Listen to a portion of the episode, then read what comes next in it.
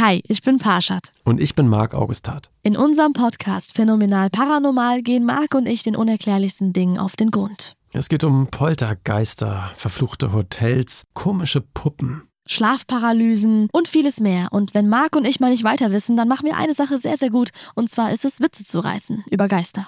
Und wir holen uns Expertinnen und Augenzeuginnen rein, die uns die Fälle aus den verschiedenen Perspektiven beleuchten. Jeden Freitag bei Podimo und überall, wo es Podcasts gibt. Hört doch mal rein, wir würden uns freuen.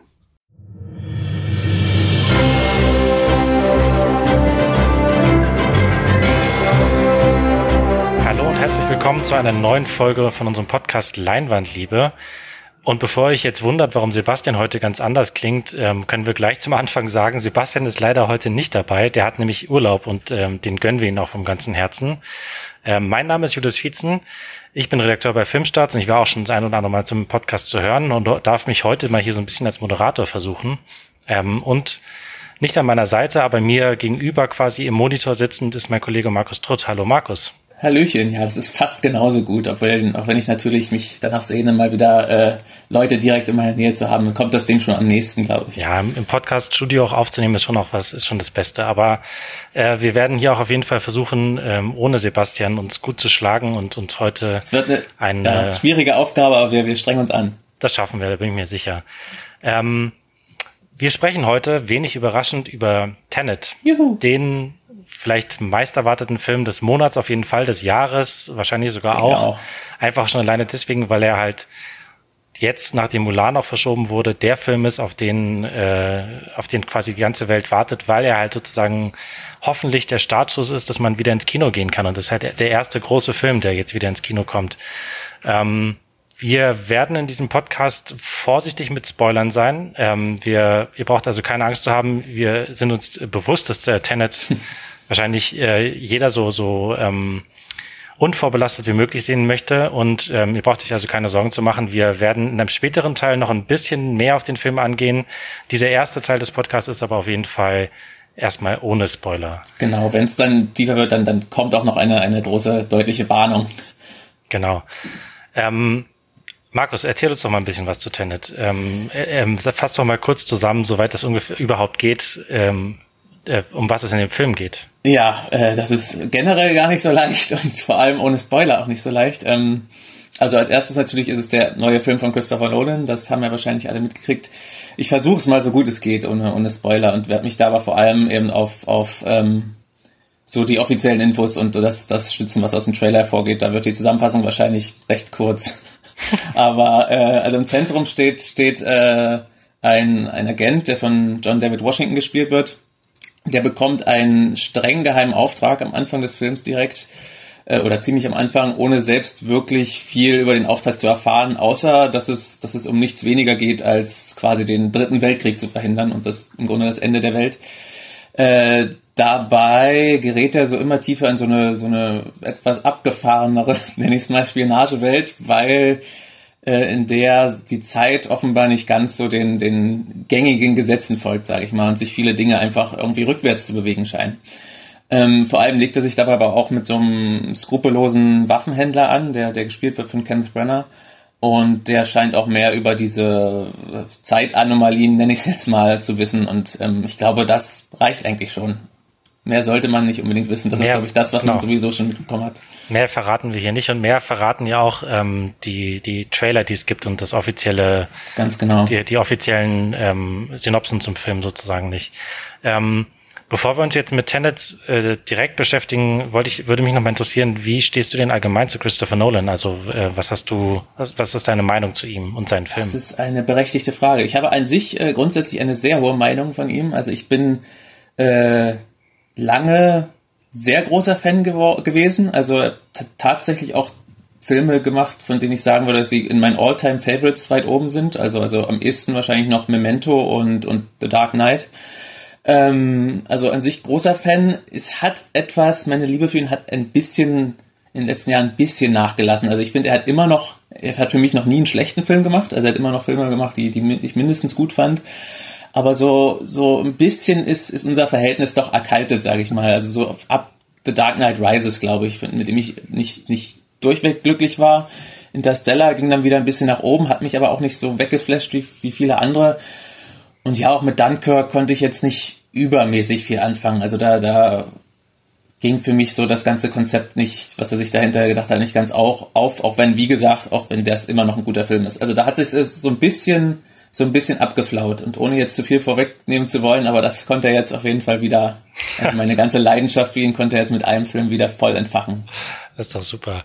Ähm, ja, ich weiß, ich weiß, aus, auch, ja? ja? ich weiß so ein bisschen, was du meinst. Ähm, ähm, The Dark Knight Rises mag ich auch sehr, auch wenn der, ähm, würde ich auch nicht ähm, bestreiten, wenn er so seine Fehler hat oder vielleicht einfach so, vielleicht noch ein bisschen Zeit gebraucht hätte, um komplett auszureifen. Mhm. Ähm, und Interstellar mag ich persönlich sehr, sehr gerne. Er ist auch einer von meinen Lieblings-Nolan-Filmen eigentlich. Okay, ähm, und bei Dunkirk ist so ein bisschen so, dass ich das Konzept zwar sehr gut finde und, und so mhm. auf dem Papier, aber tatsächlich der halt jetzt eben auch nicht, auf jeden Fall nicht mein Lieblings-Nolan ist. Also der ist bestimmt ähm, konzeptionell und ähm, strukturell und sowas einer von seinen besten. Also so halt, weil der halt einfach ähm, auch ein bisschen ähm, sozusagen jetzt nicht so dieses Mega-Epos ist, sondern halt einfach ein bisschen fokussierter und ein bisschen mhm. sozusagen mit einer klaren Idee und dann halt für seine Verhältnisse relativ kurz.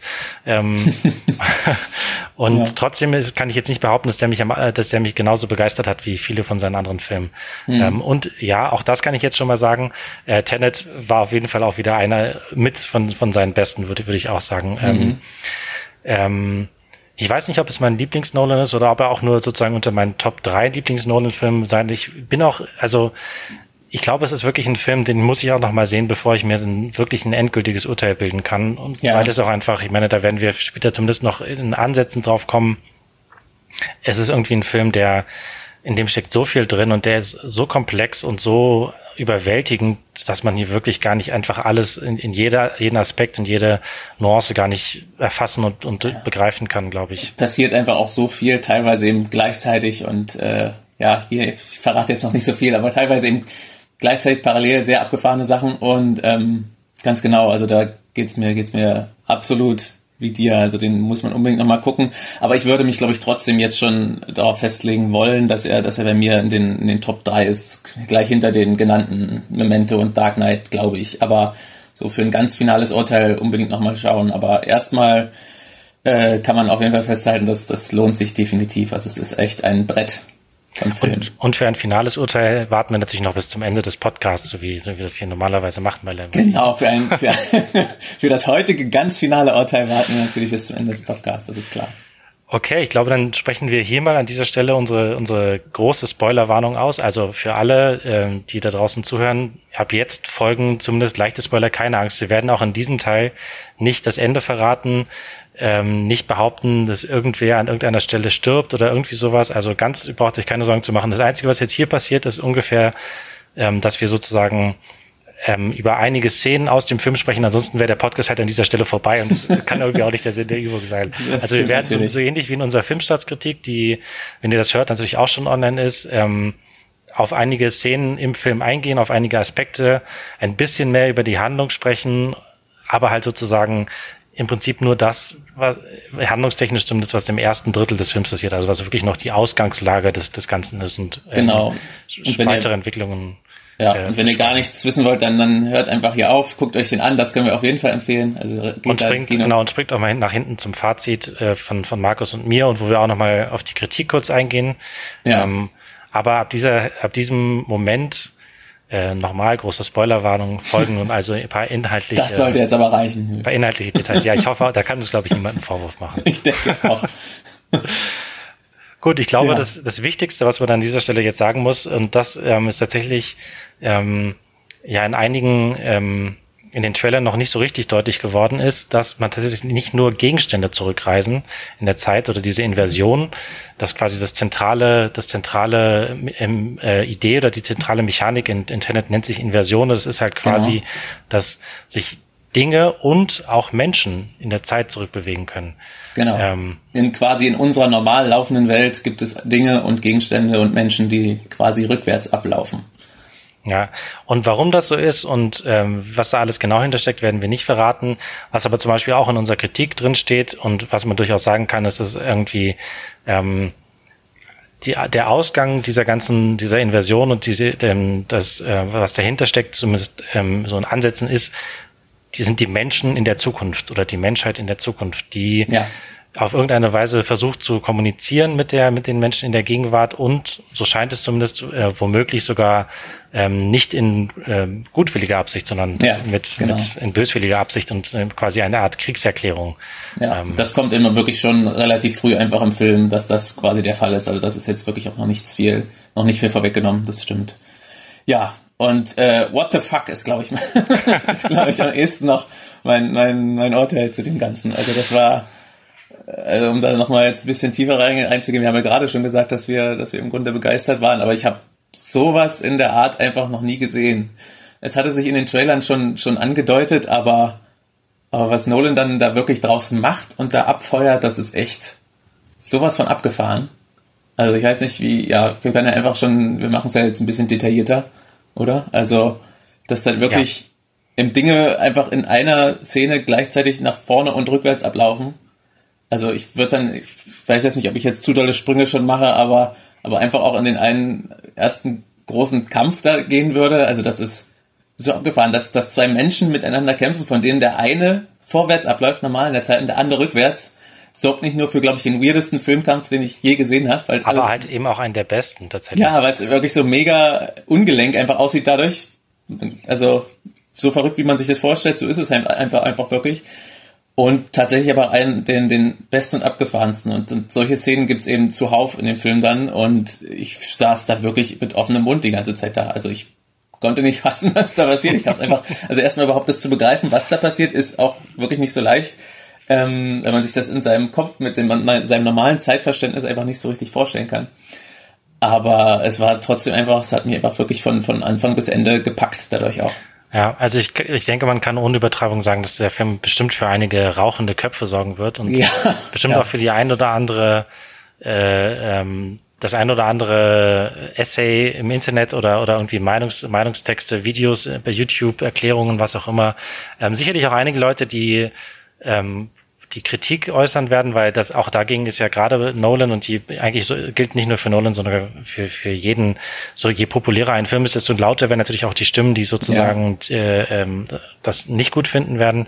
Ähm, aber ich schließe mich da dir auf jeden Fall auch an, Markus. Also ich war auch völlig, völlig überwältigt und völlig begeistert und ähm, gleichzeitig ist es halt auch nicht so, dass man, dass man quasi direkt äh, mit voller Wucht gegen den Kopf gehauen wird, sondern was ich tatsächlich hier echt gut fand, ist, dass es ähm, dass man quasi mitsamt dem Protagonisten, der auch im ganzen Film nur Protagonist heißt, mhm. ähm, ziemlich sachte rangeführt wird. Also es steigert sich quasi, ähm, steigert sich wirklich nach und nach und halt exponentiell der Wahnsinn sozusagen. Also ja. es fängt so an mit so einer recht harmlosen Szene, dass, wie er halt sozusagen mit einer Pistole auf eine Wand schießt und dann die Kugel quasi aber genau, nicht abschießt. War schon, genau, war auch schon ein Trailer zu sehen, sondern ja. halt einfängt. Und ähm, von da an steigert sich diese ganze Inversionsmechanik äh, und die Verwendung davon immer weiter und immer weiter. Und wie, in welche Richtung jetzt genau und was alles noch passiert, werden wir natürlich nicht verraten. Ja.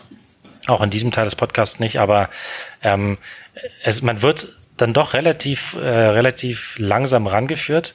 Und was ich gut fand in diesem Fall, was mich, ähm, wir haben, ich habe ja auch in der Inception Podcast Folge hier von Leinwandliebe äh, äh, mitgesprochen. Und worüber wir da zum Beispiel gesprochen haben, ist, dass halt ähm, bei gerade bei so einem Film wie Inception schon auffällt, vor allem wenn man ihn mehrmals gesehen hat und wenn man nicht mehr die ganze Zeit komplett überwältigt und mitgerissen ist im Kino, dann es gibt schon viele Erklär Erklärszenen, wo halt mhm. irgendwie es gibt eine ganze ja. Figur Ariadne von Ellen Page gespielt, die halt quasi nur dafür da ist als ja. Symbol oder als Stellvertreterin des, des Publikums zu agieren, der halt sozusagen ja. alles erklärt wird.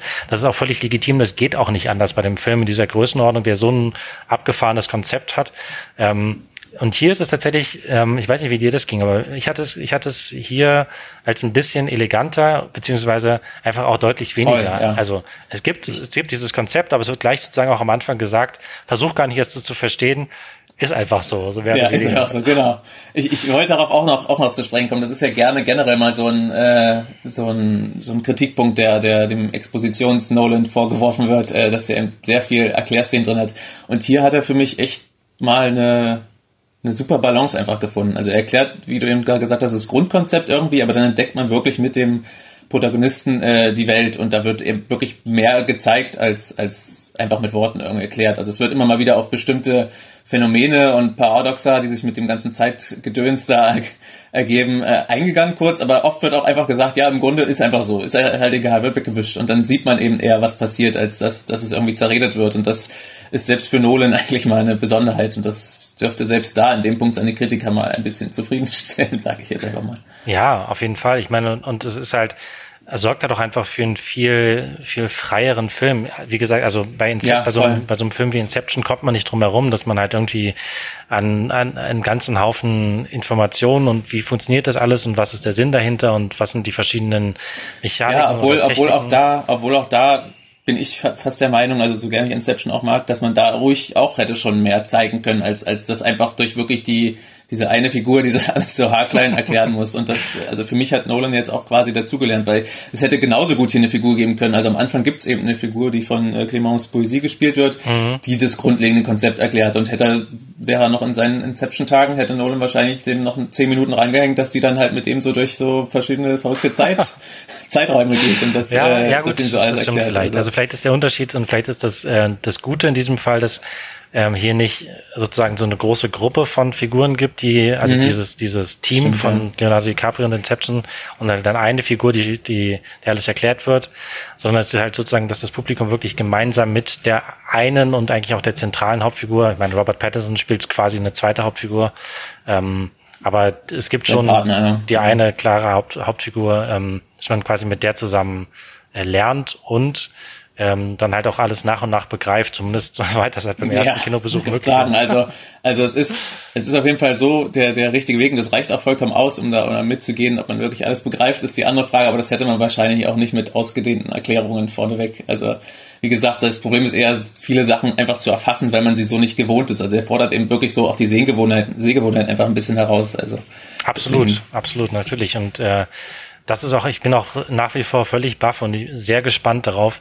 Ich meine, Nolan ist so jemand, der sich auch tendenziell wenig in die Karten schauen lässt, aber ich bin ja. sehr gespannt und hoffe, dass es da mal so eine Art Making-of irgendwann gibt, wo halt einfach nur, meinetwegen anhand so einer eher auch nicht so ganz so großen Szene oder wie auch immer, aber erklärt wird, wie, sie das, drin, ja. wie sie das gedreht haben. Also mhm. ich meine, was man ja auch zum Beispiel im Trailer gesehen hat, ist diese eine Szene auf so einer Autobahn, wo das eine Auto sich ja. überschlägt und dann hat aber quasi, quasi rückwärts wieder ähm, auf den Rädern landet. Ja, während drumherum so andere Autos normal genau. vorwärts fahren. und, ich, und das ist halt, und da sagt man natürlich, ist natürlich der, der, der Reflex ist natürlich, ja, irgendwie CGI, haben sie mit, mit Effekten gemacht, alles am Computer ja. entstanden, aber nee, ist halt eben nicht. Also das haben halt tatsächlich auch schon die Filmemacher vorher gesagt und dafür ist halt auch Nolan einfach bekannt, dass er, mhm. wenn es irgendwie geht, und das geht tatsächlich ja erstaunlich oft, wenn man halt genug Geld in der Hand hat und genug äh, ähm, schlaue Köpfe dahinter versammelt, ja. die sich damit beschäftigen, dann geht es tatsächlich auch einfach tatsächlich praktisch vor Ort am Set mit ähm, Explosionen und und ja genau. Also also ich ich ich war auch also ich hätte jetzt keinen also es gibt wahrscheinlich irgendwelche CGI-Elemente aber ich habe nichts gesehen. Also ich könnte jetzt nicht an keiner Szene festmachen wo da jetzt groß groß CGI war ähm, er hat ja, glaube ich, ich glaube, Nolan hat ja auch noch vorher jetzt gesagt, irgendwie, dass das in einer herkömmlichen Romcom oder so mehr CGI ist als in seinem Film jetzt. Und äh, das waren offenbar auch keine leeren Worte. Also ich nee. wüsste nee. es echt nicht, an welchen Stellen. Und genau geht's mir genauso wie dir. Es ging, also während des Films teilweise schon, was einen dann natürlich auch ein bisschen fast rausreißt, aber, aber da hat er mich auch genügend eingenommen, dass ich mich nicht so oft gefragt habe, aber vor allem danach, also wie haben sie das, wie zur Hölle haben sie das alles, alles umgesetzt und das gemacht? Das ist wirklich so eine inszenatorische Meisterleistung, also ich weiß es einfach nicht und kann es mir schwer, nur schwer erklären und höchstens spekulieren, da würde ich auch zu gern dann echt Making-of sehen in aller Form und die alle aufsaugen. ähm, wo wir jetzt aber gerade schon von, von der Action gesprochen haben, ja. es war auch wieder so ein, so ein Fall, wo ich wirklich eigentlich von der ersten Minute bei dem, mhm. bei dem Film komplett gebannt war. Also ähm, ich meine, es ist sicherlich spielte auch eine Rolle, dass jetzt halt einfach wirklich der erste große Film war und das halt einfach auch für, ich habe zwar auch jetzt in der Corona-Zeit äh, war ich mal im Kino und so, aber es gab jetzt halt einfach wirklich lange Zeit keinen Film in dieser Größenordnung. Und dann halt ja. der erste Film, wirklich der erste große nach dieser, nach dieser langen Zwangspause und dann halt gleich so ein Ding. Und das ist halt einfach wirklich ein, ein wahnsinniges Erlebnis, auch im großen Leinwand und mit mega Sound und der, ja. die Musik und alles dröhnt und hämmert auf einen ein. Ja, aber trotzdem, aber ich, es ist halt auch einfach wirklich, und das fand, fand ich halt eben auch schon inner, es kann einfach wirklich fast niemand Action so gut inszenieren wie Nolan. Und das ist, beginnt wirklich in der ersten Szene. Mhm die quasi noch unseren, unseren Protagonisten bei seinem eigentlichen Job als, als CIA-Agent zeigt, ähm, also quasi noch bevor diese ganze Inversionssache anfängt. Ja. Ähm, und das ist eine so unfassbar gut inszenierte Szene, eine Geiselnahme in der Oper und äh, mit halt auch verschiedenen ähm, Parteien, die da agieren und die verschiedene Ziele verfolgen. Und das ist so wuchtig inszeniert mit so mit so viel Schwung und so viel ähm, ach, einfach, also einfach wirklich super. Also, äh, ja. Ging es dir auch so? Ja, ja, voll. Also das, das, das, das stimmt total. Also ich hatte ja vor allem gesagt, dass ich durch das ganze Zeitgedöns äh, dann eben so mit offenem Mund äh, da saß, aber eigentlich stimmt, eigentlich fing es da direkt schon an. Es war wirklich, du hattest es ja gesagt, einfach wuchtig, das, das, das trifft schon sehr gut und einfach so intensiv, also da kam eben auch so viel zusammen, nicht nur, also nicht nur die Bilder und die Inszenierung an sich, sondern eben wirklich auch das, das Sounddesign oder die Musik eben, also ja. die ja für mich eher fast zum Sounddesign mehr gehört, weil also es ist jetzt nicht unbedingt, wir hatten danach auch kurz, glaube ich, schon mal drüber gesprochen, ne? ist ja jetzt mal nicht Hans Zimmer, der für, für Nolan die mhm. Musik macht, sondern der Ludwig Göransson, der, der unter anderem Black Panther gemacht hat, wo er mir genau. jetzt noch nicht super positiv aufgefallen ist, wenn auch ein bisschen aus dem Marvel-Brei herausstechend bei der Musik. Äh, aber Mandalorian eben auch sehr coole Musik gemacht hat bei der Serie. Ähm, und der hat hier die Musik gemacht und es ist aber mehr auch so, so Soundeffekt, weil es so doll ja. reinhämmert, aber also als Musik an sich, losgelöst vom Film, würde ich es mir glaube ich nicht anhören, aber für den Film selbst ist es hat so einen großen Effekt und trägt irgendwie noch zu dieser ganzen Wucht bei und das ist echt wirklich und es ist auch ganz schön, also ich fand es auch dafür, dass es Nolan typisch, sage ich mal, zumindest die letzten Nolan Sachen äh, PG-13 und bei uns jetzt ab 12 ist, ähm, mhm. auch recht hart dafür. Also dadurch, ja. dass, es, dass es eben zu wuchtig war, du siehst jetzt kein Blutspritzen oder so, aber es hatte einfach so eine Intensität, dass es auch vollkommen ausreicht. Du musst jetzt naja. keine Gewaltexzesse machen, dass es, dass es wirklich irgendwie mitgehst die ganze Zeit. Genau. Ja klar, es gibt ja auch, ähm, es gibt ja auch, abgesehen von reinem Blut und Gedärme fliegen, äh, äh, gibt es ja auch, gibt es ja auch eine, eine, kann der Brutalität oder, oder eindringliche Gewalt irgendwie auch anders aussehen. Und das ging mir tatsächlich ja. auch so. Also ich würde auch sagen und oder direkt unterschreiben, ähm, dass das bestimmt einer seiner heftigsten, also das vielleicht, mhm. vielleicht trifft es das Wort ganz gut, einer seiner heftigsten Filme ist. Also es geht halt auch ja. um, um psychologische Gewalt und sowas teilweise. Wenn wir jetzt auch nicht weiter, ja, glaube, besser ja. nicht, nicht, nicht zu viel verraten oder sowas, aber das, äh, da gehe ich auf jeden Fall auch mit. Ähm, Und der, der, die Musik, so effektiv sie auch ist, um sozusagen den Film zu unterstreichen, aber das ist eine von den wenigen Sachen, die mir wirklich gefehlt hat oder die so ein kleiner Wermutstropfen für mich ist. Also Hans Zimmer hat sicherlich auch nicht nur supergeile Soundtracks geschrieben, er hat sich auch viel wiederholt und so. Mhm. Aber gerade in seiner Zusammenarbeit mit, mit Christopher Nolan hat er wirklich eine, einige fantastische und mhm. einfach wahnsinnig, wahnsinnig ähm, eingängige Soundtracks und, und ähm, tolle äh, äh, Soundtracks geschrieben, die für tolle Szenen äh, ähm, ähm äh, ähm, gesorgt haben. Also ich denke mhm. zum Beispiel an, an den Schluss von Inception mit äh, dem berühmten Stück Time, äh, was ja. dann da läuft, während sie, wenn sie quasi nach vollbrachter Inception im, im Flugzeug wieder aufwachen und so und dann die letzten Filmminuten das begleitet. Ein unfassbar toll und wenn das halt einfach nur das hätte, glaube ich, ohne, also ohne diese, diese, diese Filmmusik und ohne diese ähm, ohne, ohne Hans Zimmer hätte das nicht dieselbe Wirkung mhm. gehabt. Und das hat mir hier tatsächlich so ein bisschen gefehlt, aber ich bin auch jemand, der, der sehr, sehr, sehr, sehr großen Wert auf Soundtracks legt oder der bei denen Soundtracks ja. einfach wahnsinnig gut wirken. Also äh, es gibt ja auch viele Leute, die die Soundtracks ähm, immer und wir die egal sind oder die sagen, es ist, war mir viel zu viel der Soundtrack, das mhm. sowas habe ich, das habe ich noch nie gesagt. Also Soundtrack können wir, können ja. wir gar nicht gut genug oder gar nicht äh, eindringlich oder, oder wirkungsvoll genug sein. Also mhm. ich bin auch nicht mehr ganz so tief drin im Soundtrack Game, wie es früher mal war vielleicht. Also da bin ich auch noch mehr hinterher und habe mir eben auch viele geholt und, und zu Hause gerne noch gehört. Äh, Mache ich jetzt auch nicht mehr so oft. Ähm, aber wie gesagt, also für mich, dadurch, dass die, die Funktion halt innerhalb des Films so gut erfüllt ist, finde ich das einfach, einfach super passend. Aber ich verstehe deinen, deinen Punkt definitiv. Also es ist jetzt kein, kein melodischer Soundtrack, den man, der, der irgendwie da groß so, ein, so, so eine emotionale Komponente unterstreicht wie bei Inception da am Ende oder sowas. Das, das stimmt definitiv. Eine andere Sache, die ich noch, ähm, die ich noch gedacht habe, es ist echt, ich würde fast behaupten, dass das der, der lustigste Christopher Nolan-Film ist. Also nicht, dass jetzt ein falscher Eindruck entsteht. Das ist natürlich bei weitem keine Komödie. Ähm, Gag-Feuerwerk, Tenet. ist, genau so äh, quasi The Hangover, Christopher Nolan's Hangover. Nein, ja. überhaupt, also gar nicht. Aber ähm, auch das ist ja was, was, was Nolan gerne vorgeworfen wird, dass er halt irgendwie so ein humorloser und irgendwie fast schon kalter oder, oder irgendwie mhm funktioneller oder was auch immer Filmemacher ist, der halt sozusagen wenig, wenig Emotionen ähm, als vor und hinter der Kamera sozusagen äh, da, da an die ganze Sache rangeht. Ja. Und äh, das würde ich auch so nicht unterschreiben. Also es gibt, glaube ich, in jedem Nolan-Film in jüngerer Zeit zumindest äh, auch immer mal so noch so so eine Handvoll eingestreute Gags, die halt dann aber auch irgendwie gut funktionieren. Und trotzdem habe ich irgendwie hier, waren wirklich so, so eine Handvoll Momente, wo ich wirklich im Kino echt losgelacht habe. Also, und jetzt aber nicht so, ähm, also ich bin ja, ich bin auch ein großer Marvel-Fan von den, von den Avengers-Filmen und sowas und mich stört auch dieser Stil meistens nicht, wo halt einfach wirklich viele Szenen ironisch gebrochen werden und so und halt ständig, so mag, dieses, mag die ganze Handlung und die ganze, die ganze Film noch so ernst sein, immer, immer trotzdem rumgewitzelt mhm. wird. Das ist hier auch auf jeden Fall nicht der Fall. Das meine ich auch nicht. Nein. Das ist jetzt nicht Guardians of the Galaxy oder, oder Avengers oder sowas. Aber ja. es gibt trotzdem einfach einige wirklich sehr, sehr gute, ähm, sehr, sehr gute Humorszenen. Eine, die auch jetzt kein großes, kein großes Ding ist, deswegen kann ich die jetzt, glaube ich, verraten. Ähm, gibt zum Beispiel eine Stelle bei dem, bei dem obligatorischen Auftritt von Michael Caine, der natürlich in jedem Christopher Nolan-Film mhm. äh, seit Jahren immer dabei ist. Ist auch noch sehr früh, genau. Das ist quasi alles noch im, im, im Aufbau und da, ähm, spielt er natürlich, Michael Caine spielt natürlich einen britischen Lord oder einen britischen Gentleman jedenfalls. Und Was ähm, unser Protagonist ist halt ein amerikanischer, quasi hemdsärmeliger CIA-Agent, der da ankommt und halt sozusagen jetzt aber in der High Society ermitteln muss, bekommt dann von ihm halt also den, den Tipp, sich doch mal einen anderen Anzug zu, zuzulegen, weil mit dem, mit dem billigen Anzug, den er da trägt, kommt er also nicht weiter. Und dann mhm. sagt er ihm halt sowas wie von wegen, ihr Briten habt aber nicht das, nicht das Recht auf oder das Vorrecht auf, ähm, auf, auf Snobismus oder sowas. Mhm, und das ist halt ja. wirklich so, so ein trockener Humor.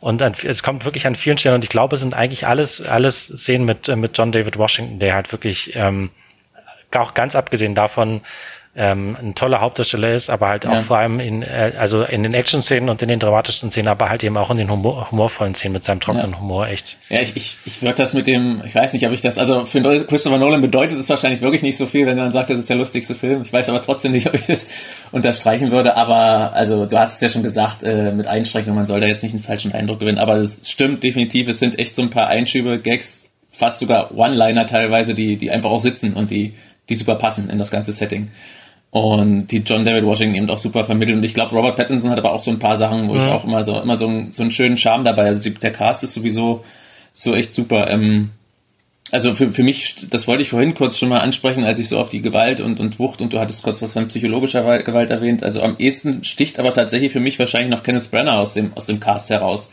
Also da war ich selber ein bisschen baff auch, weil der ist so, so, dass er so fies spielen kann. Er hat ja gerne, er schon öfter mal Bösewichte gespielt, aber dass er wirklich so ein fieses Arschloch sein kann, äh, ist echt, es ist echt, fand ich echt bedrohlich. Also er ist manchmal, er hat ja auch wieder einen russischen Akzent und so, mhm. also manchmal ist es so ein bisschen fast an der Grenze zur Karikatur, aber er kriegt irgendwie immer noch so den Bogen, dass ich es wirklich bedrohlich und angsteinflößend fand. Und er also ja, ich bin, ich bin nicht ganz so, ähm, also ich bin, habe jetzt auch da noch keine, noch keine endgültige äh, ja. Meinung zu, aber ich, mir war es, was du vorhin, was du gerade eben gesagt hast mit den Momenten, die an der Karikatur, ja. Karikaturgrenzen, das war mir schon fast ein bisschen zu, zu drüber teilweise und mhm. ähm, ja. Auch dieser hat er den Bogen Akzent immer noch gerade so, so ja. hat den Bogen noch gerade so gekriegt, da dachte ich immer so, jetzt, jetzt, hör jetzt auf. Und dann hat er aufgehört und dann war gut. ja, also ich meine, ich, es gibt dann so, er, er hat dann halt irgendwie so ein, er hat auch so ein paar Marotten, also auch, das ist sicherlich jetzt kein, kein großer Spoiler, er läuft halt mit so einem, ähm, mit so einem Pulsmesser rum und quasi na, nachdem ja. er jetzt irgendwie gerade jemanden zusammengeprügelt hat, dann guckt er immer auf seinen Puls und sagt, ah, okay, mein Puls ist nicht so hoch. Und das ist irgendwie schon fast so ein bisschen so, ah, ah, ja, finde ich alles bisschen, noch im Rahmen. Nee, ich weiß nicht, also das, das war, gut. vor allem, was ich auch echt gedacht habe, ist das das erste Mal, dass es bei Nolan so ein, so ein glasklaren Bösewicht gibt. Also jetzt mal Puh. abgesehen vielleicht vom Joker in, in The Dark Knight, wobei selbst der Joker ist noch weniger glasklarer, mhm. glasklarer Bösewicht als, als ähm, als Kenneth Branagh in, in Tenet. Also so richtig. Weiß ich jetzt gar nicht mehr. Die, halt die Nazis in Dunkirk. Ja gut. da gibt's die bleiben ja relativ gesichtslos, glaube ich. Ja oder? eben.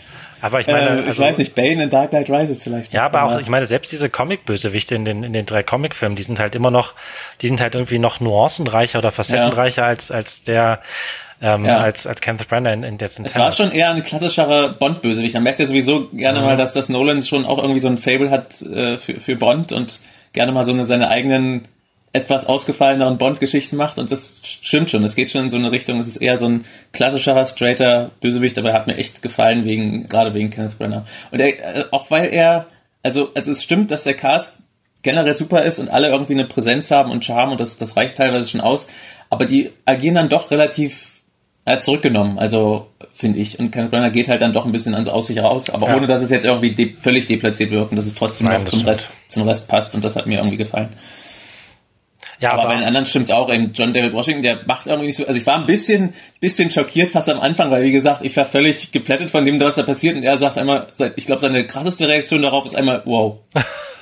Und das fand ich so ein bisschen, okay, guckst ja. du auch, was da passiert? Also er ist halt relativ gelassen die ganze Zeit, aber er ist eben trotzdem einfach, hat so eine Ausstrahlung und so eine Präsenz und, und schafft eben auch mit, mit so kleiner Mimik und kleinen Gesten oder eben auch so ein bisschen Humor äh, eingestreut und so, schafft er eben da wirklich auch auch trotzdem so einnehmend zu sein, dass man mit der Figur mitfiebert, auch wenn da jetzt gar nicht an ihr gar nicht so viel Fleisch dran ist, sage ich mal, an der Figur. Ja, es ist, glaube ich, einfach äh, wirklich ein, ein wahnsinnig professioneller und einfach äh, sehr, sehr gut in seinem Job, ein, ein, ein Agent oder Spion ja. oder äh, was weiß ich, weltenrettender Held, der einfach, einfach wirklich quasi sehr gut ist und in dem, was er tut und halt eben deswegen auch da mit ein bisschen Stirnrunzeln und irgendwie ähm, ein bisschen sozusagen äh, äh, ähm, nicht auf seinem bekannten und gewohnten Terrain, aber halt eben trotzdem einfach sehr schnell sich da zurechtfindet sozusagen. Ja. Genau, ja. Und äh, du hast jetzt von Robert Pattinson schon angesprochen, zu dem wollte ich auf jeden Fall auch noch wenigstens ein paar Worte verlieren, weil er hat eben auch hier eine wirklich super, super gute Performance und halt auch mhm. einfach so eine, so einer ganz interessanten Mischung halt eben irgendwie so teilweise so fast so ein bisschen schnodderig, also so vor allem auch in so seinem, in seinem seinem Auftreten, also so, mhm. so, also wie die Figur auch aussieht, die Garderobe so ein bisschen so zerfleddert und irgendwie so ein bisschen so, ähm, wie so ein, wie so ein, wie so ein Dandy so ein bisschen, aber halt hat es mhm. so ein mhm. bisschen, so ein bisschen ähm, schäbig auch fast schon, die Frisur wie immer so ein bisschen äh, zerdellt und so, aber und halt mit, aber mit einem wahnsinnigen Charme und halt einfach einfach ähm, so, so, so kleine, kleine humorvolle Gesten und halt einfach ja. im Zusammenspiel auch wahnsinnig gut. Und sowieso ist ja ähm, Robert Pattinson, der wird ja immer noch, trotz mittlerweile ja. wahrscheinlich zehn Jahre Abstand sagen, zu, ja. zu Twilight, immer noch auf diese, auf diese Rolle beschränkt. Und da hat er aber genauso wie äh, Kristen Stewart ja auch einfach in den Jahren dazwischen bewiesen, dass die einfach viel, viel, viel mehr können als das ja. und halt wirklich ähm, gerade auch äh, Pattinson hat sich halt eben auch komplett frei gemacht davon und ist jetzt hier mehr oder weniger wieder in seinem ersten Blockbuster zu sehen. Mhm. Ähm, und es war auf jeden Fall auch eine, ähm, eine Rolle und eine Leistung, nach der ich mich noch ein bisschen mehr auf The Batman freue, wo er den ja. äh, dann die Hauptfigur spielt. Also ähm, auch das wird sicherlich äh, noch dauern, bis der Film dann irgendwann draußen ist, bis dann hoffentlich auch die letzten Kritiker verstimmen, äh, stimmen, äh, zu langsam versiegen. Aber ähm, also ich habe jetzt einfach, ich habe jetzt, nachdem ich ihn nochmal in so einem Blockbuster, nochmal in so einer Actionrolle gesehen habe, einfach traue ich ihm das noch mehr zu als ohnehin schon. Auf jeden Fall. Also ich habe jetzt auch gerade Bock, ihn, weil er dann doch ein bisschen in, fast in der zweiten Reihe war. Also er hat, er hat eine wichtige Rolle und, und immer auch gute Szenen, aber John David Washington ist eben der Protagonist. äh, da freue ich mich jetzt auch, ihn mal wirklich in, in so einem großen Blockbuster wieder in einer, in einer Hauptrolle zu sehen und mit dem ganzen Charme, den er da mitbringt. Also da habe ich auch definitiv Bock drauf, gerade danach jetzt. Ja, gut. Hast du noch was? Also, ja, der, der, der, grundsätzlich natürlich ganz viel, steckt halt so viel drin, aber ich glaube, es, es sollte erstmal erstmal reichen, um, unseren Eindruck zu vermitteln. Also ich muss, ich, wir waren, wann waren wir drin? Also zum Zeitpunkt der Aufnahme vor zwei Tagen oder so. Mhm. Ich muss immer noch meine Gedanken einfach ein bisschen ordnen in den Film. Also es ist einfach ja. echt so, ähm, man ist überfordert, ohne überfordert zu sein. Also es ist irgendwie so eine ganz, ganz interessante, interessante Art und Weise, was, was, was Nolan da irgendwie vollbracht hat. Also ich, ich er sagt es ja auch selber, du hattest es ja schon angesprochen, man, also ich selber zumindest offen zu, dass ich nicht alles da restlos durchdrungen habe, aber es macht trotzdem, man kann trotzdem so weit folgen, dass man, dass man echt einfach drinsteckt in den Film und investiert ist und das ist ja, eine große also, Kunst gewesen. Also das habe ich so, glaube ich, noch nicht erlebt. Völlig aus, steht völlig außer Frage. Ja. Und es ist auf jeden Fall auch ein Film, bei dem ich mich schon auf, auf zukünftige Sichtungen freue. Also ich werde auf jeden Fall, wir haben ihn jetzt beide in der Presseverführung gesehen, also ähm, noch lange vor Kinostart oder nicht lange, aber eine Weile vor Kinostart. Mhm. Und ich werde ihn mir aber auf jeden Fall jetzt auch nochmal anschauen, sobald er dann in den Kinos auch läuft. Ähm, einfach weil da auch so, so viel drinsteckt und so viel, ähm, ich, auch, es ist halt auch einer von diesen Filmen, wo man, den man eigentlich, ich glaube, das haben wir auch beide gesagt, als wir aus dem Kino rausgegangen sind, den man eigentlich sofort nochmal sehen möchte. Total. Einfach sobald man sozusagen von vorne bis hinten weiß, was Sache ist und dann ist halt so, zumindest halbwegs weiß. Ja, ja, oder genau. Aber dass man dann eben dann Film nochmal schauen kann mit dem Wissen des kompletten Films im ja. Hinterkopf, dass man dann halt eben auch nochmal sehen kann, wie das alles genau zusammengehört und wie das alles aufgebaut wird und vorbereitet wird und so viele Details, die man natürlich beim ersten Mal überhaupt nicht sehen kann und die ja. ich aber sicher bin, die da auch noch drinstecken und sowas und ähm, ja, ich, da freue ich mich auf jeden Fall schon. Das war wirklich ein typisches Beispiel dafür und das ist bei mir immer ein sehr gutes Zeichen, wenn ich gleich, also direkt nach dem Abspann, am besten noch während des Abspanns, äh, Bock habe, den sofort nochmal zu gucken, obwohl der zweieinhalb Stunden geht. Also das ja. ist echt. Also. Ja, aber es sind auch zweieinhalb Stunden, die wirklich wie im Flug, äh, also Total. Um also, oft bemühte äh, äh, Sprichwort zu zitieren, aber die halt wirklich wie im Flug vergehen. Völlig, ab, absolut. Und die, die, er lässt ja auch irgendwie keine, keine wirkliche Zeit zum, zum Verschnaufen. Also es gibt natürlich auch, es ist natürlich nicht nur Action, Action, Action, es gibt ruhigere Szenen, aber in denen denkt man noch über Dinge nach oder weiß ich nicht was. Oder das ist eben trotzdem auch so, äh, nimmt einen so ein, dass, dass dann das auch irgendwie nicht, nicht kalt lässt. Und dann geht es dann eben doch schon weiter mit dem nächsten abgefahrenen Zeitschissel. Ja. Das ist schon geil. ja, es ist, es ist schon ein wahnsinnig guter Film und halt eben auch ein wahnsinnig, nicht nur ähm, überwältigender, sondern halt eben der auch in, ähm, in dem auch wahnsinnig viel drinsteckt und der auch, würde ich behaupten, wie ich auch schon Anfang gesagt habe, einer von, von Nolans am besten strukturierten und aufgebauten und halt irgendwie geschriebenen. Also das Drehbuch ist normalerweise jetzt nicht das spannendste Thema, über das man sprechen kann. Und ich kann jetzt hier auch wahrscheinlich gar kein Beispiel nennen, ähm, ohne zu viel zu verraten. Aber es gibt dann einfach sehr, sehr viele Momente, die an einer Stelle vorbereitet werden. Und dann kommt, kommt man halt später nochmal darauf zurück. Und das gibt es ja. immer wieder und immer wieder und immer wieder. Und das ist halt so, ähm, ja, es ist halt einfach ähm, wirklich, wirklich große Kunst und dann halt eben dann auch noch darauf zu verzichten, diesen typischen Erklärbär-Momente zu haben und dann trotzdem dieses, dieses, danach hat man trotzdem das Gefühl, dass man dieses, soweit es irgendwie geht, dieses, dieses wahnsinnige, äh, verrückte, innovative Konzept des Films irgendwie trotzdem ja. zumindest einigermaßen begriffen hat, ist ja. schon große Kunst. Auf jeden Fall. Wir sind auch nicht die einzigen, die das, die das so sehen. Ähm, unsere Kritik ist schon online, äh, jetzt wo dieser Podcast erscheint. Ähm, wir wollen trotzdem noch mal kurz darauf eingehen und ähm, von Christoph Petersen, der heute leider nicht dabei sein kann im Podcast, ähm, hat Tenet auch die vollen fünf Sterne bekommen, fünf von fünf Sternen. Und, und er uh schreibt am Schluss, sein Fazit ist ein visuell rauschhaftes und konzeptionell bahnbrechendes Science-Fiction-Meisterwerk auf einem Level mit Inception. Äh, Markus, stimmst du dazu? Dem kann man eigentlich nicht viel hinzufügen, außer dass ich sagen würde, dass, also mir hat er besser gefallen als Inception, obwohl ich Inception auch sehr mag. Aber für mich war das hier einfach noch ein bisschen. Bei Inception hat mir, stört mich ja immer noch so ein wenig, dass es geht um Träume und es ist dafür einfach sehr äh, bodenständig alles und das geht, es wird einfach nicht wirklich abgefahren, außer dass man in der Erklärbär-Szene dass sich mal eine Stadt faltet oder so. Mhm. Später fährt man ein Zug durch eine Straße. Das ist so das, was mich bei, bei Inception stört. Also ich will jetzt nicht Inception irgendwo machen, ganz und gar nicht. Also ich finde, es ist ein großartiger Film, aber er hat seine Möglichkeiten, die das, die das Prämisse und das Konzept hergeben, einfach nicht ausgenutzt. Und das ist bei Tenet, finde ich, anders. Also ich glaube, auch hier, hier geht's mir so, dass ich danach dachte, also das ist so geil aufgebaut und da ergeben sich so viele Möglichkeiten. Ich würde in dem Universum eigentlich gern noch länger bleiben und noch mehr solche geilen Sachen sehen. Aber das, was man da machen kann, hat Nolan eben auch wirklich, wirklich hier schon sehr krass ausgereizt und das ist schon sehr cool und darum ist er bei mir doch noch ein bisschen weiter über Inception. Aber an sich kann man dem Fazit schon sehr gut zustimmen. Den, und wenn du das jetzt das, in Sterne fassen, äh, Filmstarts Sterne fassen müsstest? Ja, diese Sterne, ja. Äh, es ist es ist schwierig. Also ich ich, äh, ich schwanke, glaube ich, auch noch ein bisschen. Also ich hatte mich jetzt zuletzt auf viereinhalb festgelegt, was aber vor allem einfach daran liegt, ich ich gebe generell selten einfach fünf. Also fünf ist wirklich für mich alles rundum perf absolut perfekt und den gebe ich auch oft erst, nachdem ich den Film mehr, mehrfach gesehen habe.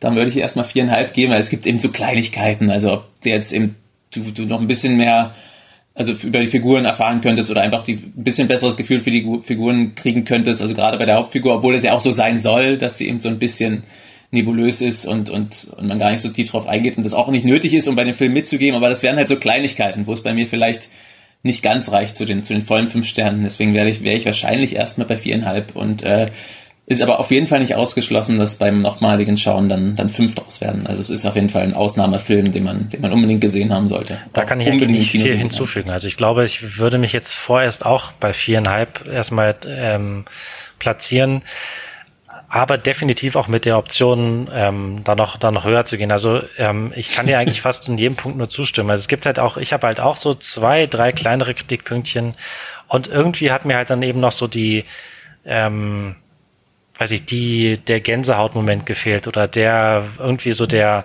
mhm. ähm, weil irgendwie sowas, so noch das, das finale Quäntchen, das kleine bisschen letzte Stückchen irgendwas, was auch immer. Ähm, ja, kann man, kann man ja. oft gar nicht so aber ganz greifen, so aber genau, so geht's mir, so geht's mir ähm, auch. Ihr habt das auch schon ein paar Mal gemerkt, also das ist dann auch, wo man spätestens beim zweiten Schauen dann halt irgendwie vielleicht dann merkt, okay, nee, ganz ehrlich, doch fünf Sterne. also das ist, das halte ich hier auch für, für keinesfalls ausgeschlossen. Ähm, ja.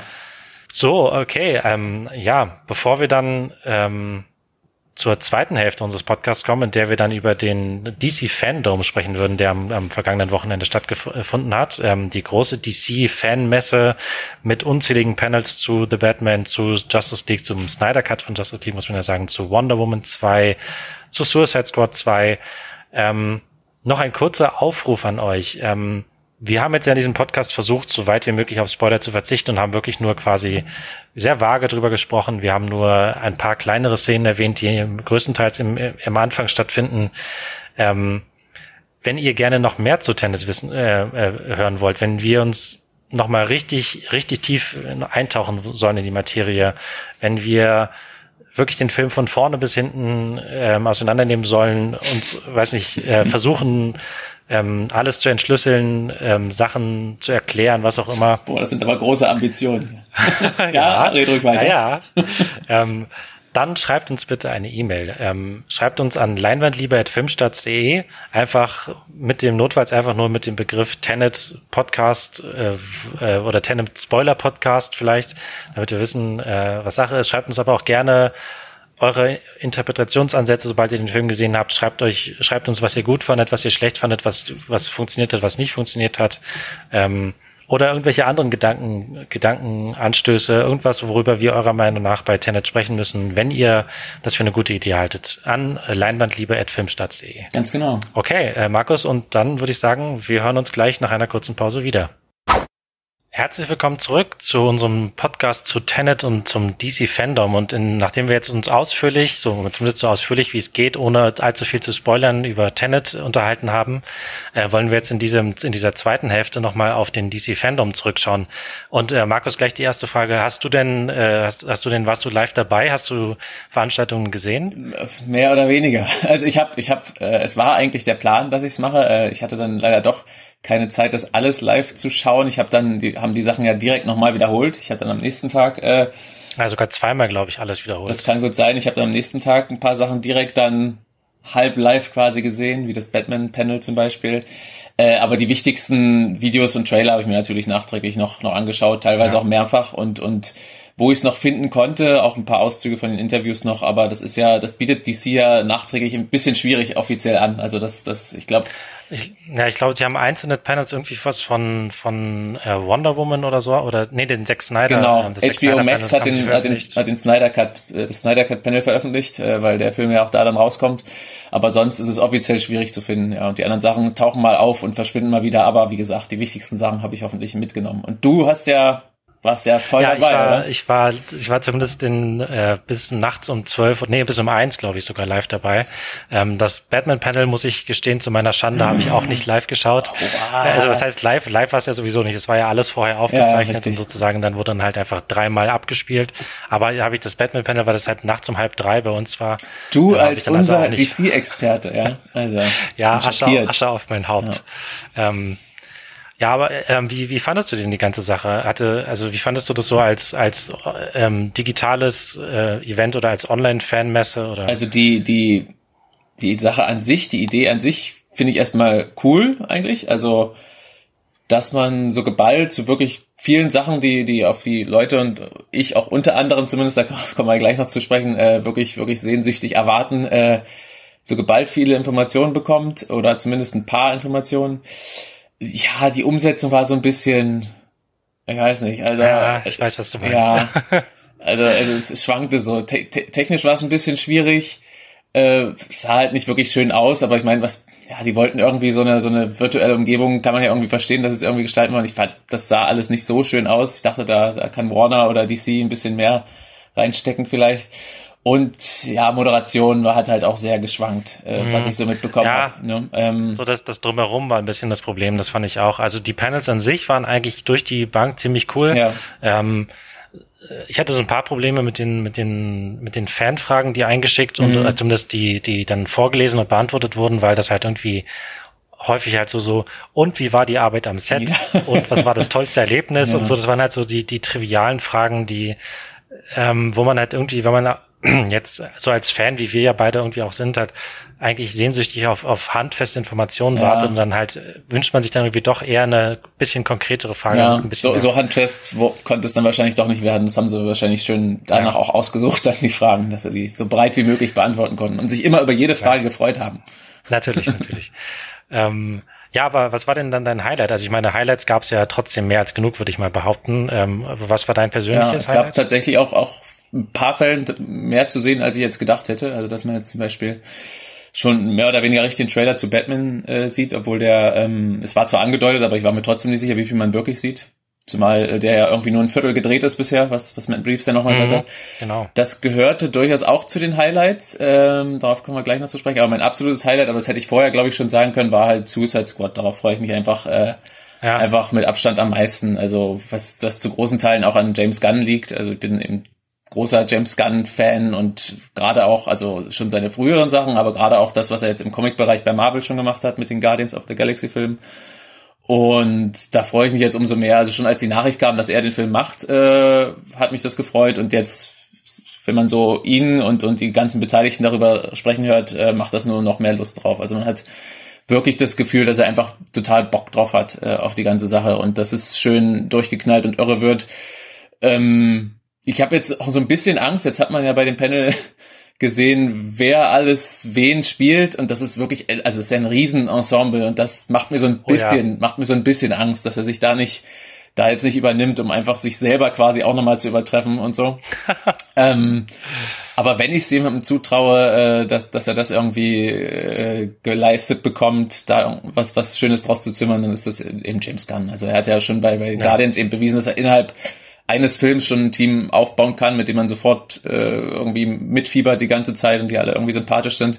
Jetzt sind zwar viele Figuren, ein paar davon kennen wir aber auch schon und so. Ähm, da denke ich, wenn, wenn das mhm. jemand kann, dann er. Und dann hoffe ich einfach, dass es ein bisschen mehr auch ist, als die ganze Zeit irgendwie Krach, Bumm, wie er, wie er teilweise schon ange, angedeutet hat, wie er selber angedeutet hat, wie viele Explosionen es gibt. Und ich glaube, die, die Tagline auf dem ersten Poster, da steht einfach nur Boom. Da steht James Gunn Film ja, und darunter steht Boom. Ich meine, das ist ziemlich cool. ist schon ja. witzig, aber ich hoffe einfach, dass der Film dann doch auch noch ein paar coole Figurenmomente hat. Aber wie gesagt, ja, da, ja. da vertraue ich James Gunn voll und ganz. Also das Team ist hier wirklich ziemlich groß, das stimmt. Ähm, aber er hat halt, glaube ich, auch schon bei der allerersten ähm, Verkündung des Casts, damals noch, damals noch ohne Figuren, ja schon gesagt, dass wir uns nicht allzu sehr daran gewöhnen sollen, was wahrscheinlich mhm. ja bedeuten soll, dass nicht alle die Ereignisse überleben werden, mhm. ähm, die Ereignisse des Films überleben werden. Also kann ich mir schon auch vorstellen, dass es da dann irgendwann ziemlich ausgedünnt wird, das Team oder so. Und selbst wenn nicht, ich meine, wenn das einer kann, so wie du schon gesagt hast, wenn das einer kann, diese Figuren jonglieren und, und die trotzdem irgendwie jedem und jeder seinen, seinen oder ihren Moment zu verschaffen, dann auf jeden Fall James Gunn. Mhm. Ja, bin ich mir auch sicher. Ja, ich, genau, das hatten wir ja jetzt auch nochmal betont, was du gerade angesprochen hast, dass da, dass man nicht äh, zu attached sein sollte, also dass da wirklich genau. wahrscheinlich ziemlich schnell Leute das zeitliche sehen. Und solange es nicht so albern ist wie bei bei Slipknot im ersten Suicide Squad, der auch groß mit Title Card eingeführt wurde und dann einfach sofort weg ist, ohne dass das irgendwas ausgelöst hat. Also solange man ja. irgendwie hier dann dabei noch irgendwas empfindet, wenn jemand relativ früh das zeitliche segnet, bin ich da auch voll dabei. Also ja.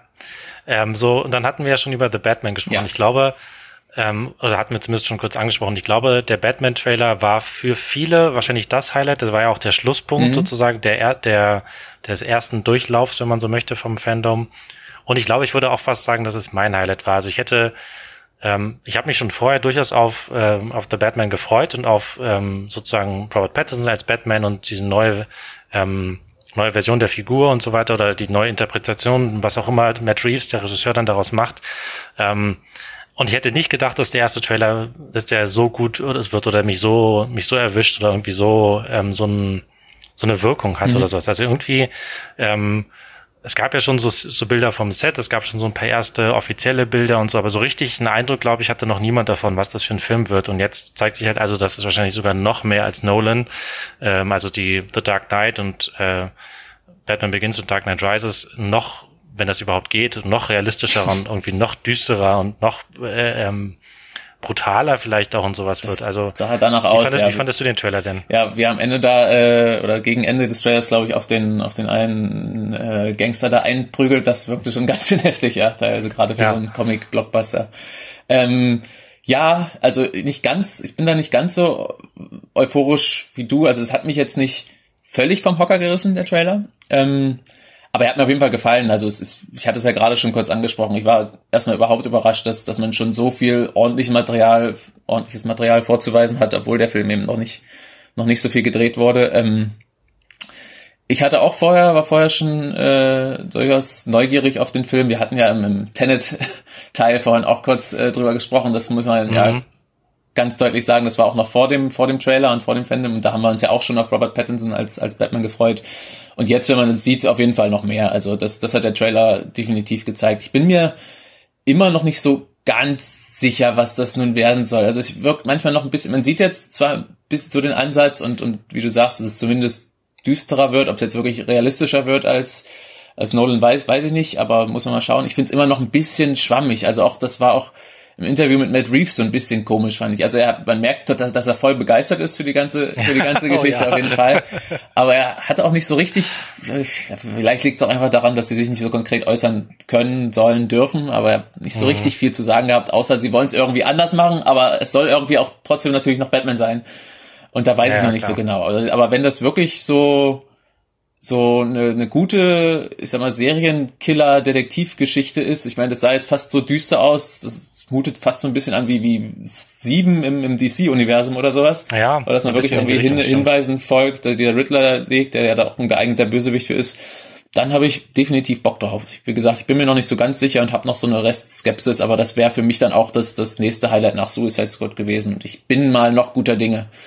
Ähm, ähm, ja, gerade der, ja. der Riddler ist auch ein guter, gutes Stichwort, weil das ist ja zum Beispiel auch eine Figur, woran sich dieser Ansatz vielleicht so ein bisschen äh, verdeutlichen lässt, wenn mhm. diese maskierte Gestalt, die man dann in, in dem Trailer ja. sieht, denn der Riddler ist, sehr wahrscheinlich ist er das, er deutet halt irgendwie alles drumherum drauf hin, dann ist es halt wirklich quasi das, ich meine, viel gegenteiliger als Jim Carrey in Batman Forever kann es eigentlich nicht sein. Also, Korrekt. Jim Carrey ja. in Batman Forever diesem grünen Strampelanzug mit dem Fragezeichenstock und dem Fragezeichenhut irgendwie rumläuft und irgendwie. Ey, nichts gegen ähm, meinen Jim Carrey. Nein, ich liebe, ich, also ich habe für Batman Forever wirklich auch eine, eine Schwäche. Ja, du hast ähm, vollkommen recht. Und ich liebe auch Jim Carrey und äh, äh, ähm, diese, diese ganze, diesen ganzen überdrehten, spaßigen, ähm, albernen Film. Ähm, aber es ist so, halt einfach sozusagen, diese, der Gegensatz könnte halt einfach nicht, nicht, nicht krasser ja. sein. Und, ähm, und dann eben auch das ein sehr interessanter, ein sehr interessanter und anderer Batman hier, finde ich. Also mhm und, und Bruce Wayne, sobald man, also was man von dem gesehen ja, hat, es wirkt halt einfach halt noch, nicht so noch viel, mal ne, komplett ne, anders. Ja. Nee, ich meine, das kann natürlich auch sein, dass das jetzt irgendwie genau die drei Szenen sind, in ja. der halt irgendwie Bruce Wayne ein bisschen runtergekommen aussieht, aber ich finde, der wirkt halt echt so, also es gibt ja immer so verschiedene, verschiedene Interpretationen, oder es gab da so verschiedene Interpretationen bisher. Meistens ist es halt aber trotzdem so, dass er bei aller Gebrochenheit und aller, was weiß ich, äh, Düsterheit und der Figur dann trotzdem sozusagen in öffentlichen Auftritten immer noch so ein gewisses Playboy-Image mhm. oder sowas oder zumindest so ein sowas, also den, den großen Milliardär quasi raushängen lässt.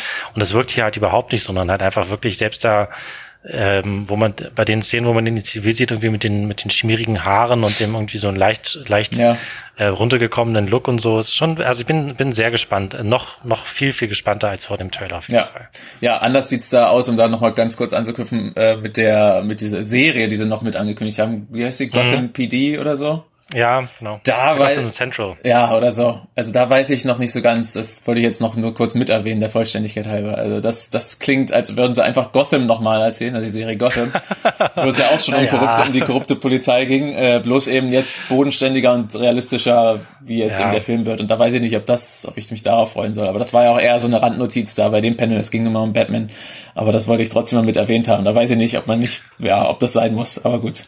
Grundsätzlich finde ich das eigentlich eine interessante Idee, dass man, dass man so verknüpft die ähm, den großen Kinofilm und ähm, dann sozusagen dazu noch eine Serie macht. In diesem Fall wird es ja eine Vorgeschichte mhm. sein, die sozusagen, ähm, wenn also The Batman im zweiten Jahr von ja. äh, Bruce Wayne als Batman spielt, dann soll er die Serie im ersten Jahr spielen ähm, und sozusagen dann auch schon den den ähm, den ersten Auftritt von Batman quasi so, ob er in der Serie erfolgen wird oder nicht, aber zumindest sozusagen die Auswirkungen, mhm. was hat es sozusagen, was oder was für Auswirkungen hat es, wenn in Gotham auf einmal so ein selbsternannter Rächer auftaucht und was macht das mit den Polizisten?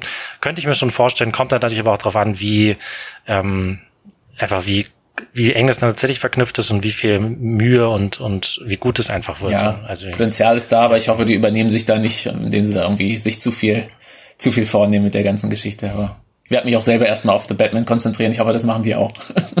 Ja, ja, das äh, bestimmt. Ja. Ähm, wie fandest du denn den Justice League Trailer, wo wir jetzt schon gerade bei den, bei den großen Trailern sind? Ja, also ich, das wäre jetzt auch schon, glaube ich, also jetzt wäre so der Punkt bei mir, wo ich, wo jetzt, wo jetzt geteilt ist, und das waren die Sachen, auf die ich mich freue. Und jetzt kommen, kommen die anderen Sachen. Äh, ja, also ich bin da auch ein bisschen, ich hab, muss ich gestehen, nicht so gern ich Zack Snyder tatsächlich auch mag und viele seiner Filme. Ich, das Theater um den Snyder Cut konnte ich nie so ganz nachvollziehen. Also ich kann mir einfach nicht vorstellen, dass, dass aus diesem Film äh, irgendwie durch ein paar Extraszenen und Umschnitte wirklich was Gutes gemacht werden kann und dass, das, dass da Leu die Leute so große Hoffnungen haben. Ich lasse mich gerne eines Besseren belehren, aber ich, ich kann es mir einfach nicht vorstellen. Dafür liegen für mich persönlich äh, irgendwie die Probleme des Films dann noch viel tiefer. Äh, also allen voran so eine grundsätzliche Sache. Einfach der ist immer noch dieser dieser Ansatz, der den ich einfach ein bisschen merkwürdig fand, dass man damals eben wirklich schnell, schnell diese Marvel-Formel kopieren wollte und nicht so behutsam aufgebaut hat und dann einfach diesen mhm. riesen Film rausgehauen hat mit, mit allen Helden, für die man noch überhaupt kein Gefühl hatte. Und das ist so ein Grundproblem, das ich auch mit dem Film habe. Und ich weiß nicht, ob das jetzt im Nachhinein, wenn das alles ein bisschen gereift ist, und da hat es jetzt inzwischen auch den Aquaman-Film und weiß ich nicht was, dass das jetzt dadurch besser wird. Ich bin allerdings sehr skeptisch, dass man daraus was machen kann. Darum hat mich jetzt der Trailer auch überhaupt nicht irgendwie von, von den Socken gehauen. Äh, zumal auch, auch da wieder, also alle haben über, über Steppenwolf gemeckert und jetzt ist Darkseid da und der sieht genauso crap aus wie Steppenwolf damals. Ähm, ja, vor allem ist das gleich die erste Szene. Ja, also das, das, das, da dachte ich mir auch so, so what?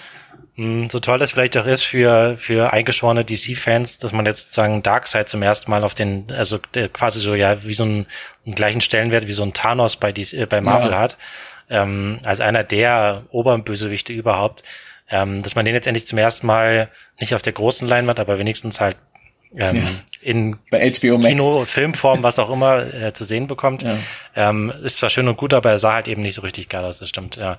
Ähm, aber du als du als Justice League Fan quasi, wie, wie, siehst du das denn? Ja, also ich kann ich kann dir leider bei Darkseid kann ich dir nur zustimmen.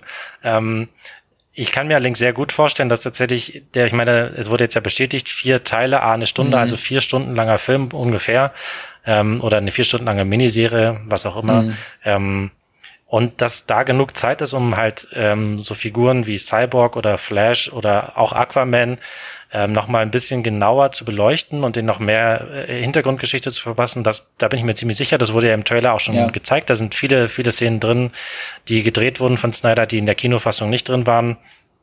Ähm, das kann ich mir schon vorstellen, dass das funktioniert. Ich kann jetzt auch nicht behaupten, dass mich der Trailer jetzt restlos begeistert hätte. Also es war eher so ähm, einfach interessant und auch so ein bisschen, hat ein bisschen die Vorfreude angeheizt und so und irgendwie ähm, war es schön, diese ganzen Szenen nochmal zu sehen. Aber ich habe mir tatsächlich irgendwie hätte mir ähm, auch einfach noch ein bisschen was Konkreteres vielleicht oder so. Also ich meine, es wird ja gar nicht gesprochen bis auf die letzten 30 Sekunden Stimmt, oder 20 Sekunden ja. oder sowas.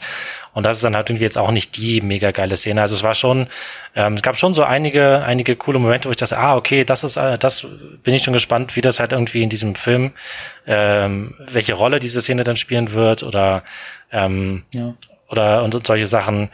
Ähm, aber vor allem ist es, ich glaube, es ist wirklich eher so, dass ich mich, ähm, jetzt eher einfach so gespannt darauf bin, nicht weil ich jetzt irgendwie den, den, den Trailer wahnsinnig gut fand, sondern weil ich einfach jetzt interessiert, ich will einfach mal die ganze Geschichte sehen, sozusagen, das mhm. Ganze von vorne bis hinten, so wie Snyder sich das vorgestellt hat ähm, dass damit jetzt sozusagen jeder Kritiker überzeugt wird und alle auf einmal selig sich in den Armen liegen. das halte ich auch für sehr unwahrscheinlich. Ja, ja der Rest ja. Neugier ist bei mir auf jeden Fall auch noch da, weil, wie gesagt, allein durch das ganze Theater drumherum und ich, ich werde es mir auf jeden Fall auch angucken, also so, so ist es auch nicht gemeint, ähm, aber die Skepsis ist auf jeden Fall größer als die, als die Neugier. Aber solange sie, solange sie, ich weiß gar nicht, wie da die Pläne sind, solange sie Henry Cavills hässlichen CGI-Mund nochmal überarbeiten. ist Na, der ist ja, das sind ja alles Szenen, die Joss Whedon gedreht hat. Ja, ja, das heißt aber ich also, weiß ja nicht, ob davon irgendwie, ich weiß, nee, also das, das hat alles raus. auch schon gesagt. keine einzige Szene, die Whedon gedreht das ist auch, hat. das ist schon mal ein großer Pluspunkt in dem, äh, in dem Fall. Ja. Definitiv. Okay. Das war mir jetzt gar nicht so bewusst. Siehst du, das, das macht mich doch ja. so ungefähr so ein kleines ja. Mühe neugieriger. Genau, es gibt also die wirklich die reine, äh, die reine Snyder-Vision ja. ohne, ohne später von, von anderen Regisseuren gedrehte Szenen oder so. Okay. Ja. Gut, auf den Mund kann ich nämlich gut verzichten und dann, dann schauen. ja, ja, ja. Ich glaube, das kann wahrscheinlich, kann wahrscheinlich jeder. ähm, ähm, ja, Wonder Woman habe ich noch auf dem Zettel stehen. Was, äh, wie fandst du da zu Wonder Woman 1984? Nee, doch 84 mhm. den, den Trailer. Wie fandst du den? Nee. aber das, äh, das lag es, ja, lag an einem bestimmten Punkt in dem Trailer, aber liegt auch generell an der, an der Sache. Also ich bin auch vom ersten Teil kein Riesenfan. Also ich finde ihn gut. Ich, ich habe den gern geschaut, äh, vor allem in den ersten zwei Dritteln und die Figur an sich und natürlich für die Bedeutung einfach so eine, eine wirklich große äh, weibliche Superheldin, die ihren eigenen Film bekommt. Das, das war natürlich toll und, und Gal Gadot spielt es halt auch super. Also sie in der Rolle ja. sehe ich wirklich sehr ja. gern. Ähm, leider fand ich den Film entgegen den, der ganzen Lobeshymnen doch dann relativ 0815, also gerade gegen Ende natürlich. Das Finale finde ich ganz, ganz furchtbar beim ersten. Deswegen bin ich generell nicht super gehypt für den zweiten. Also es sah jetzt ganz witzig aus, die ersten Trailer mit dem 80er-Setting und so und keine Ahnung, aber auch der neue Trailer, das sieht eben wirklich aus wie, wie so ganz, ganz herkömmlicher Comicbrei so ein bisschen und, äh, und ganz am Schluss kommt eben auch das, was, was so meine Befürchtungen zur, zum, zur großen Bösewichtin auch waren. Also wenn dann die Cheetah von Kristen Wick, äh, die von Kristen Wick gespielt wird, wirklich zur Cheetah wird, also wirklich so als Raubkatze da rumspringt, dann kriege ich so ein bisschen Cats-Vibes und das, das sieht leider so albern aus, wie ich befürchtet hatte und das weiß ich oh, nicht. Oh, also da bin ich doch eher nicht so, so positiv gestimmt, aber auch hier gilt natürlich, ich lasse mich gern überraschen dann beim fertigen Film, aber Vielleicht ist da der Vorteil, dass ich Cats nicht gesehen habe. Vielleicht spare ich mir das Das ist generell ein Vorteil für, für dich jetzt und für dein ganzes Leben auch. ähm, ja, also ich kann jetzt auch nicht behaupten, dass ich mit der zweite Trailer wirklich jetzt äh, begeistert hätte oder sowas. Ich fand den ersten deutlich besser. Mhm. Vielleicht zeigt sich auch da mal wieder, dass so diese ersten Teaser-Trailer einfach häufig doch ausreichen und dass man sozusagen, ähm, das war auch einfach so die, die gelungenere Packung aus ähm, Musik und Bildern und Verknüpfung mm, ja. und so ein bisschen halt einfach das ganze Konzept so, aber halt eben nicht mehr verraten und ähm, irgendwie war jetzt auch also richtig viel Neues außer diesem ersten Blick auf Cheetah hatte jetzt halt der neue Trailer dann auch nicht beizutragen. Ähm, keine Ahnung. Dafür also hat sich nicht gelohnt. Ja. ähm, naja, ich bin auf jeden Fall, also ich freue mich trotzdem auf Wonder mhm. Woman 2, das, das steht sowieso außer Frage, aber ähm, tatsächlich, ich glaube, da hat sich jetzt halt durch die neuen Trailer einfach nicht viel dran geändert. Mhm. Ja, bei mir ist es ähm, eher noch ein bisschen abgeflaut, glaube ich, wie gesagt, aber naja, weiß nicht, ob ich das im Kino mitnehme. Andererseits müssen wir bei der Lage, wenn Sachen wieder ins Kino kommen, eigentlich alles mitnehmen, was ins Kino kommt. Natürlich. Ja, sowieso, sowieso. Also da, äh, da wird jetzt, da wird jetzt wahrscheinlich jeder Film noch, der jetzt in den nächsten Monaten in die Kinos kommt, wird davon profitieren, dass es einfach wieder ein Erlebnis ist, überhaupt wieder ja, ins Kino zu kommen. Definitiv, klar. Ähm, ja, und als letztes habe ich noch, äh, habe ich noch Black Adam. Ähm, da war ich eigentlich positiv überrascht, muss ich sagen. Also ähm, ich hätte mir vielleicht auch ein bisschen mehr erhofft, dass man da jetzt irgendwie noch mehr verrät. Immerhin haben sie ja bestätigt, dass ähm, die, die, die vier, beziehungsweise den einen wusste man vorher schon, die drei weiteren Helden, gegen die dann der Anti-Held ähm, Black Adam ja. äh, antreten muss, ähm, also Dr. Fate, ähm, Cyclone und ähm, Hawkman. Genau. Ähm, also jetzt, ich kann dir nicht behaupten, dass ich zu diesen Figuren irgendwie ein besonders enges Verhältnis habe, aber ich bin einfach mal gespannt darauf, was, ähm, was Dwayne Johnson da, ähm, was, was Dwayne Johnson hat. Ich meine, der ist immer sympathisch und der ist immer, der ist halt einfach einer von den letzten großen Stars, die es noch gibt und ähm, vor allem scheint er halt wirklich mit Leidenschaft bei dem, bei dem Ding, bei der Sache zu sein. Ähm, ab, es hat bisher noch aber noch nicht gereicht, um jetzt irgendwie da einen, äh, einen wirklichen Eindruck von dem Film zu haben, wie das jetzt irgendwie wird oder sowas, keine Ahnung. Ich habe nur so ein bisschen die Befürchtung, dass er halt, dass diese Figur so, so ein bisschen weichgespült mhm. wird. Also, dass man ähm, irgendwie Black Adam, weil halt Dwayne Johnson sein Saubermann-Image nicht irgendwie ruinieren ja. will oder oder nicht äh, ankratzen will, dass er halt dann irgendwie den Black Adam, der schon wirklich fies ist teilweise in, in den Comics und so halt irgendwie dann ein bisschen zu, zu so einem tragischen, zu so einer tragischen Anti-Heldenfigur oder so, fast so einer Heldenfigur, die halt nur missverstanden ist ja. oder so. Ja, das, das wird, glaube ich, leider definitiv passieren. Also allein durch, durch Dwayne Johnsons Casting schon. Also, also generell fällt bei mir Black Adam auch noch zumindest in die Kategorie eher so egal. Also, mhm. ähm, also weder positiv noch negativ, da warte ich erstmal ab. Ich finde eigentlich das gerade spannend, wenn eben der Saubermann Dwayne Johnson äh, äh, so mal wirklich einen Anti-Helden oder wirklich einen Fiesling spielen würde, aber es wird wahrscheinlich, wie du sagst, darauf hinauslaufen, dass er dann eben doch ein, ein, eher ein missverstandener Held und mehr, mehr Held als Anti-Held ist dann am Ende. Zumindest dann bestimmt gegen Ende des Films und dann weiß ich nicht. Also ich hätte mich jetzt dann noch mehr drauf gefreut. Vielleicht passiert es ja trotzdem noch, ähm, wie da die Pläne aktuell sind. Wenn er dann auf seinen Comic-Erzfeind irgendwann doch noch trifft, irgendwie Shazam noch battelt. Ich mochte den ersten Shazam eben sehr. Und wenn die beiden dann zusammentreffen, aber dafür müsste Black Adam ja dann doch irgendwie noch ein bisschen fies sein oder so. Ich weiß es nicht genau. Das würde ich ja. mir gerne anschauen. Vielleicht hätten sie das gleich für mich persönlich in den ersten Film machen sollen. Die hätten ruhig mal äh, mich fragen können. Aber ähm, so weiß ich nicht. Also so befürchte ich das, was, was du gesagt hast, wird auf jeden Fall eintreten und dann ist es für mich äh, nur noch halb so spannend, wenn überhaupt. Ja, auf der anderen Seite, wenn man das halt irgendwie noch in, in Zukunft, also ich glaube, ähm, man kann es schon so sagen, dass äh, Dwayne Johnson ziemlich hart angeteasert hat, dass es irgendwann ein Zusammentreffen mit Superman geben wird. Ja. Und ich glaube, ich glaube, also während des Panels äh, auch nochmal wirklich sehr, sehr deutlich irgendwie, ohne natürlich das genauso zu sagen, aber halt so mit großem Augenzwinkern sozusagen. Ähm, und ich halte das auch für fast, auch wenn natürlich Shazam und Black Adam eigentlich zusammengehören, durch die, den, dadurch, dass sie denselben Ursprung ihrer Kräfte mhm. haben und quasi so zwei Seiten derselben Medaille sind oder so. Ähm, ich kann mir aber fast eher vorstellen, dass das, ähm, dass sie sowas dann wirklich machen, dass man halt ähm, Superman, Henry Cavill oder wen auch immer. Ja, äh, das das wäre dann auch die nächste Frage, genau. Genau. Ja. ähm, mit und Black Adam aufeinandertreffen lassen. Ähm, es kommt natürlich auch einfach viel darauf an, deswegen kann man da jetzt auch wirklich einfach nur ins Blaue spekulieren, was für einen Tonfall halt Black Adam haben wird, weil Shazam war halt einfach so lustig ja. und so klamaukig und das ist gar nicht, weil ist jetzt gar nicht, weil wenn ich jetzt gar nicht als, äh, als negativ, mhm. soll das jetzt gar nicht gemeint sein. Ähm, dass man, dass man halt mal schauen muss, ob das dann mit so einem Black Adam zusammenpasst, wenn der halt wirklich irgendwie so eine tragische Figur sein soll. Ich meine, das wird dann halt sonst irgendwann vielleicht einfach ein zu großer Kontrast, wenn man dann diesen, diesen äh, lustigen und irgendwie herzlichen Shazam und dann mit diesem, diesem düster, zerrissen, tragischen Black Adam aufeinandertreffen lässt. Vielleicht ja. wird aber auch Black Adam irgendwie so eine, einfach auch so ein großer Unterhaltungsblockbuster und dann wäre das halt eben kein Problem. Ja, bei, bei Dwayne Johnson könnte man sich das vorstellen, aber es klingt ja erstmal eher nicht danach, dass es, dass es witzig wird. Und dann, dann hast du vollkommen recht, dann wäre es wirklich ein bisschen schwierig, das, das zusammenzupacken, weil das, das klappte schon. Also wenn Shazam ein Problem für mich hatte, dann war es eben auch der Bösewicht, der äh, einfach so, der war ja im Grunde schon ernst und düster und so, aber der wurde natürlich völlig lächerlich gemacht äh, die ganze Zeit durch, durch alles drumherum und Deswegen war er auch nicht wirklich spannend und das wäre dann hier natürlich auch ein Problem. Da ist die Superman-Variante vielleicht wahrscheinlicher, aber das würde ich mir auch eher angucken, wenn Henry Cavill das macht. Also da müssen, wir, müssen sie mir erst wieder einen guten Superman-Darsteller präsentieren, dass ich mich darauf freue. Aber wer weiß, ich meine, Ben Affleck kommt ja auch nochmal als Batman zurück, um da nochmal den ja, Bogen zu, zu also, vielleicht nochmal kurz The Flash zu erwähnen. Dazu gab es natürlich nichts nichts zu sehen, aber ein bisschen was zu hören, beziehungsweise vorher, vor dem DC-Fandom gab es ja schon die Bestätigung, dass Ben Affleck zumindest einen kleinen Auftritt haben wird mhm. und auch Michael Keaton bestätigt ist als sein Tim Burton Batman. Das, das ja, bin das ich war, gespannt. Oh ja, auf jeden Fall. Ich habe ja schon mehrmals auch gesagt, in, auch in diesem Podcast, dass ähm, ich ein sehr, sehr großer Fan von Ben Afflecks Batman bin. Ja. Ähm, jetzt nicht in jedem seiner Auftritte, also vor allem nicht äh, in den in den Filmen drumherum, aber seine Rolle und seine seine ähm, der Look der Figur und wie sie so ja. geschrieben und inszeniert wird, fand ich, fand ich großartig und wie er das gespielt hat. Ähm, von daher bin ich dann äh, freue ich mich auch wahnsinnig auf, auf, auf The Flash, ähm, alleine um, um diese Abschiedsvorstellung halt dann eben nochmal noch mal sehen zu können.